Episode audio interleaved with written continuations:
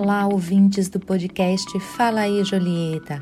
Sou Suzilane Maia, servidora do CISBUFs. Mais um episódio chegando para vocês. Sou Girleide Souza, também servidora do CISBUFs. Hoje vamos conversar sobre um assunto que está sendo muito discutido na atualidade: a heteroidentificação. Vocês podem até se perguntar por que esse assunto é importante para mim?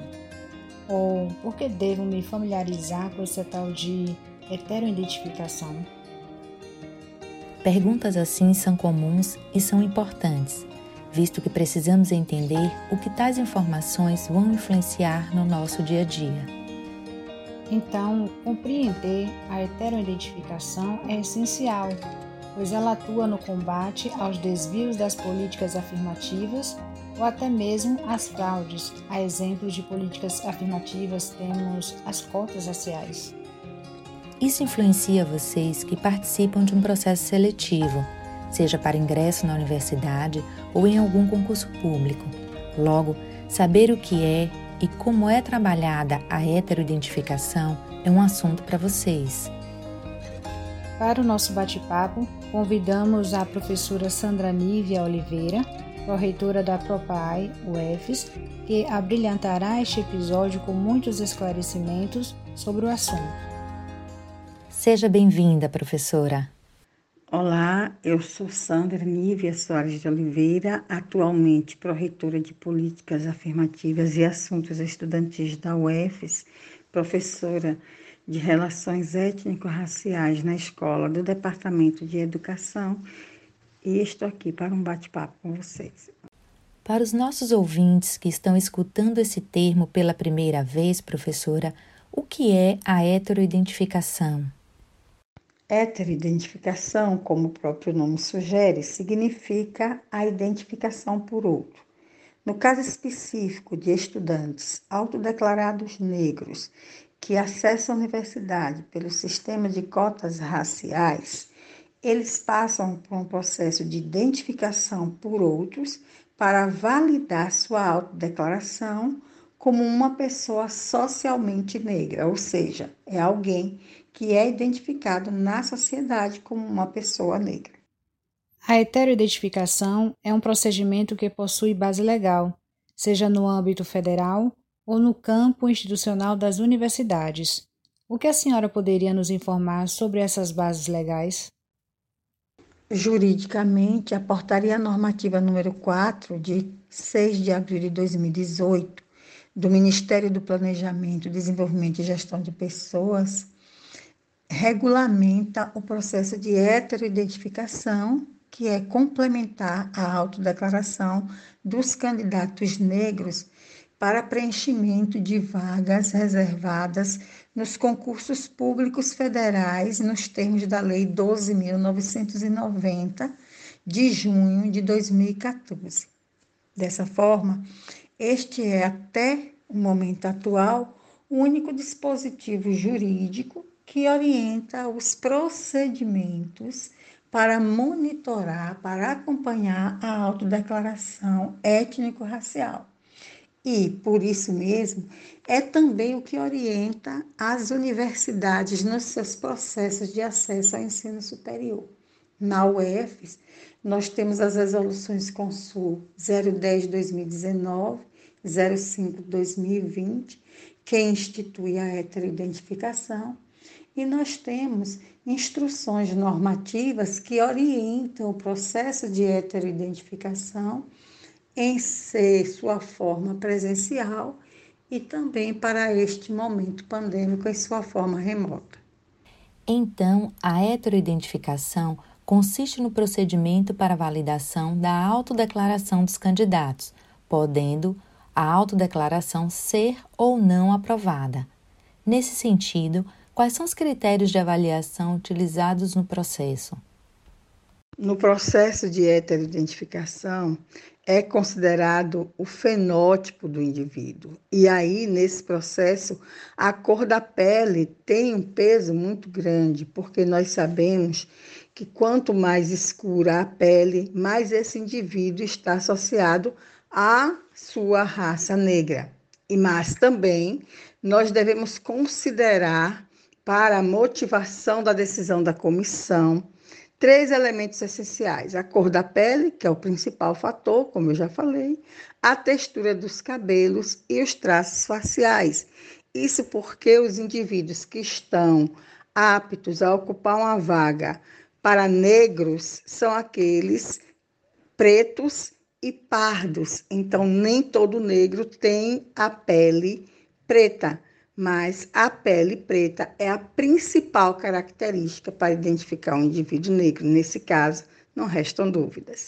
Considerando então os critérios fenotípicos, a descendência não pode ser utilizada como critério para aprovação.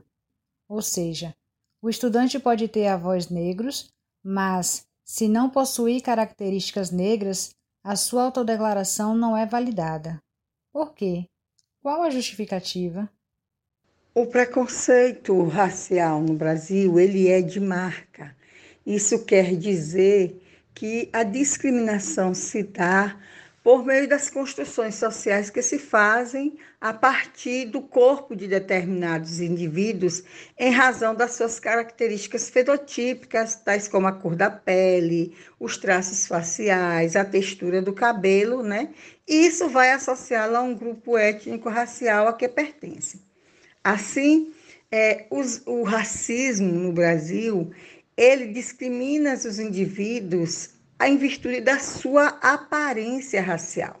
Então, dessa forma, não, ele não dá chance ao indivíduo negro a recorrer à sua ascendência branca. Então, assim, se um indivíduo de pele branca pode ter um avô negro, um indivíduo de pele preta pode ter um avô branco, mas isso não é recorrido na hora de discriminação. Portanto, é, a ascendência do indivíduo não será levada em consideração.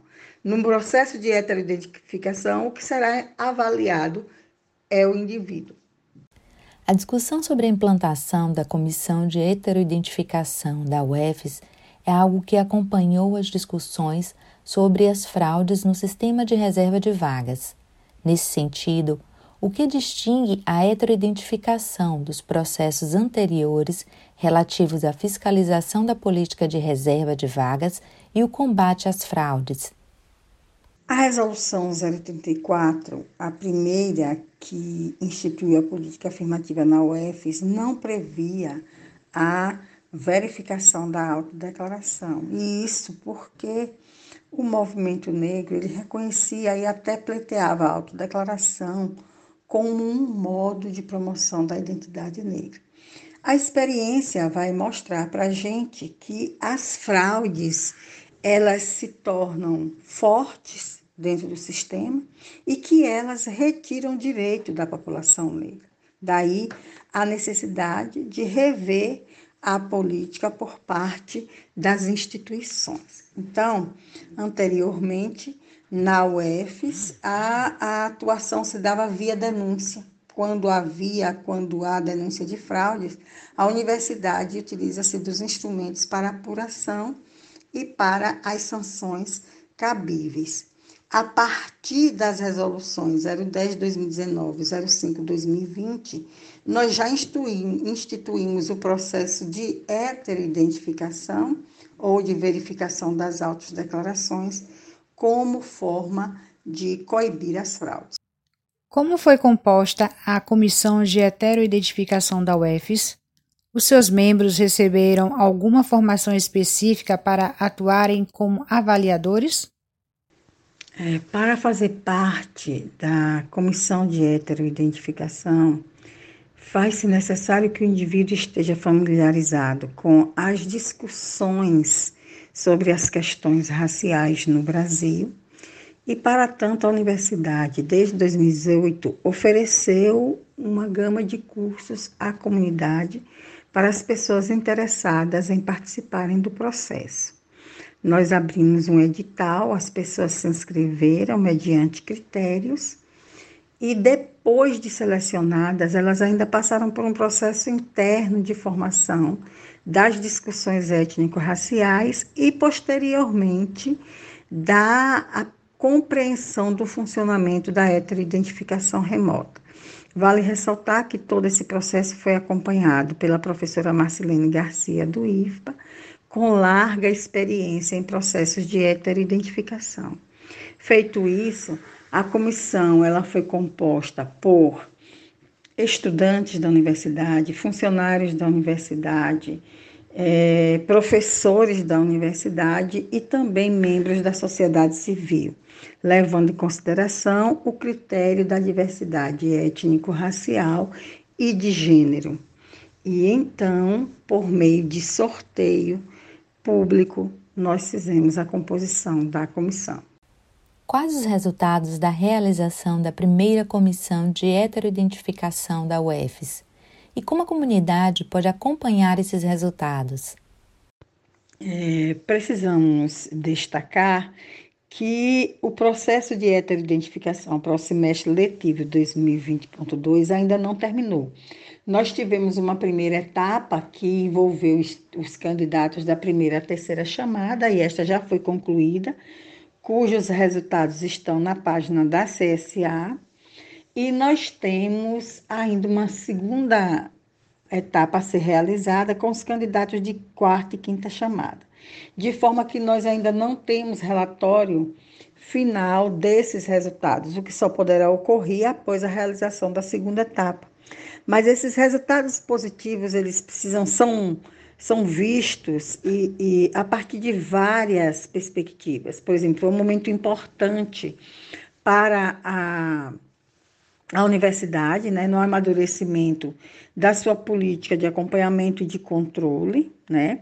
Nós tivemos o amadurecimento da universidade no que diz respeito à construção de um sistema próprio para a identificação remota, que como eu disse anteriormente, nós temos uma dupla primeira experiência de fazer a heteroidentificação e remota, então nós temos um sistema que foi construído pela AE, Assessoria de Informática, especificamente para esse processo, um bom sistema, inclusive, além de nós termos, inaugurarmos um momento único na universidade no que diz respeito ao combate às fraudes. Então, podemos dizer que essa tem sido uma experiência exitosa na universidade. Obrigada, professora Sandra, por nos proporcionar um momento enriquecedor. Acreditamos que muitas dúvidas foram sanadas aqui na nossa conversa. Quero agradecer o convite para este bate-papo, é, parabenizar pela iniciativa, é muito importante, porque assim a comunidade fica cada vez mais informada sobre este processo e dizer que estou à disposição para o que for necessário.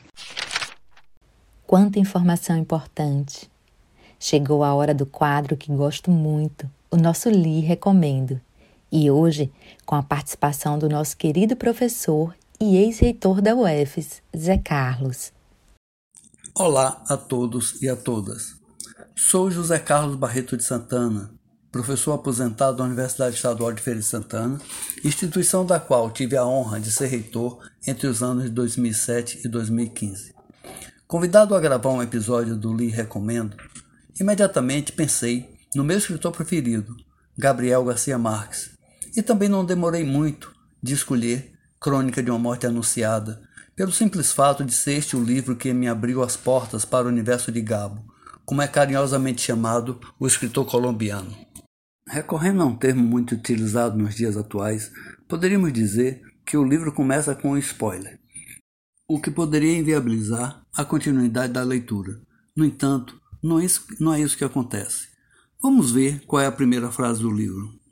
No dia que o matariam, Santiago Nassar levantou-se às 5 horas e 30 minutos da manhã para esperar o navio em que chegava o bispo. Próximo à sua casa, já o esperavam os seus assassinos, os irmãos gêmeos Pedro e Pablo Vicário. E logo adiante tomaríamos conhecimento do motivo do crime. O final trágico do casamento da sua irmã Ângela Vicário com Bernardo San Román, que, realizado no dia anterior ao crime, acabou de forma trágica. Na noite de núpcias, quando Bernardo percebeu que Ângela não era mais virgem. A história está baseada em fatos reais acontecidos em 1951 na cidade de Sucre, no Caribe colombiano, quando os irmãos Vitor e Joaquim Chica Salas assassinaram Caetano Gentili, presumível responsável pelo fim trágico do casamento da sua irmã Margarita Chico Salas com Miguel Reis Pelância. Caetano Gentili e os irmãos Chico Salas eram todos aparentados da família de Gabriel Garcia Marques. E quando o escritor manifestou o interesse em escrever um livro sobre o assunto, ouviu da sua mãe, Luísa Santiago Marques, o pedido de que não o fizesse enquanto viva fosse Julieta Chimento, mãe de Caetana Gentili. Assim é que durante aproximadamente 27 anos, Gabriel Garcia Marques levantou uma ampla documentação sobre o assunto e ouviu vários dos envolvidos diretamente na morte de Caetano. O que surpreende no livro, então, não é a morte de Santiago Nassar, sim a capacidade narrativa do autor que, através de idas e vindas, mostra que toda a cidade, praticamente, tomou conhecimento do que ia suceder.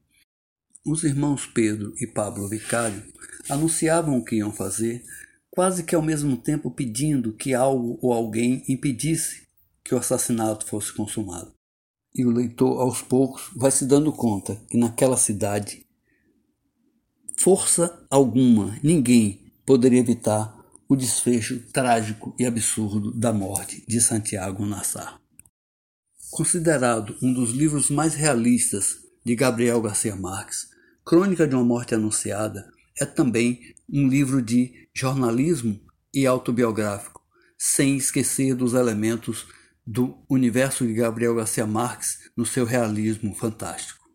Aos que se sentirem atraídos por este relato, li e recomendo a leitura de Crônica de uma Morte Anunciada. Muito obrigado a todos que fazem o nosso Sistema Integrado de Bibliotecas da Universidade Estadual de Feira de Santana. Grande abraço. Essa indicação foi sensacional, perfeita. É, queridos ouvintes, chegamos ao final desse episódio. Para mais informações, conteúdos específicos, segue o CISB no Instagram, Facebook, YouTube e na homepage. Nos vemos na próxima terça-feira do mês. Forte abraço. Tchau!